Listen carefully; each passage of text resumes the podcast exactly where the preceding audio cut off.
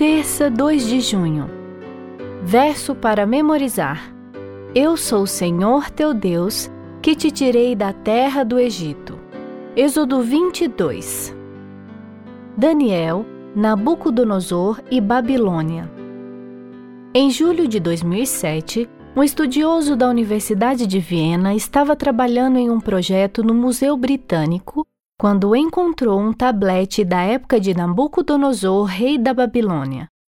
No tablete, ele encontrou o nome Sarsequim, o nome de um oficial babilônico mencionado em Jeremias 39:3. Sarsequim foi um dos muitos indivíduos, tanto reis como oficiais, que, graças à arqueologia, foram redescobertos da época de Daniel e Nabucodonosor. Ouça Daniel 1 e Daniel 5.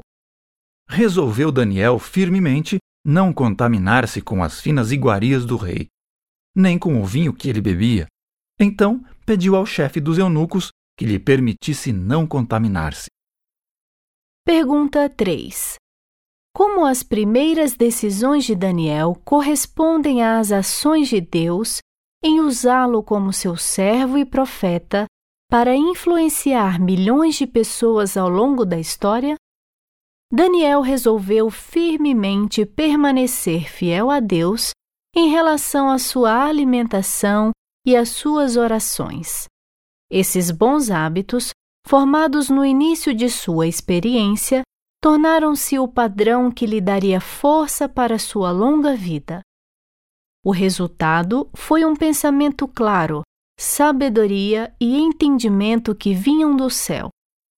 Isso foi reconhecido por Nabucodonosor e Belsazar, de modo que Daniel foi elevado às posições mais altas do reino. Contudo, talvez mais importante, seu testemunho resultou na conversão do próprio rei Nabucodonosor. O rei era filho de Nabopolassar. Juntos, eles construíram uma cidade gloriosa, insuperável no mundo antigo. A cidade de Babilônia era enorme, com mais de 300 templos, um palácio espetacular e cercada por enormes muros duplos com cerca de 4 e 7 metros de espessura. Os muros eram intercalados por oito portões principais, todos nomeados em homenagem às principais divindades babilônicas. O mais famoso é o portão de Istar, escavado pelos alemães e reconstruído no Museu de Pérgamo, em Berlim. Em Daniel 7,4, Babilônia é descrita como um leão com asas de águia. O caminho de procissão que conduz ao portão de Estar é revestido com imagens de 120 leões. Uma imagem de um enorme leão lançando-se sobre um homem também foi encontrada durante escavações e permanece até hoje fora da cidade.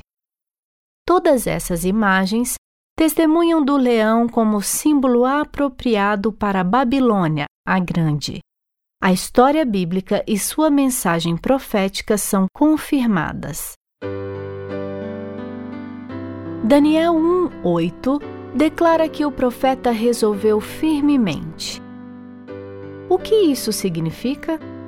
Quais coisas você precisa decidir energicamente fazer ou deixar de fazer?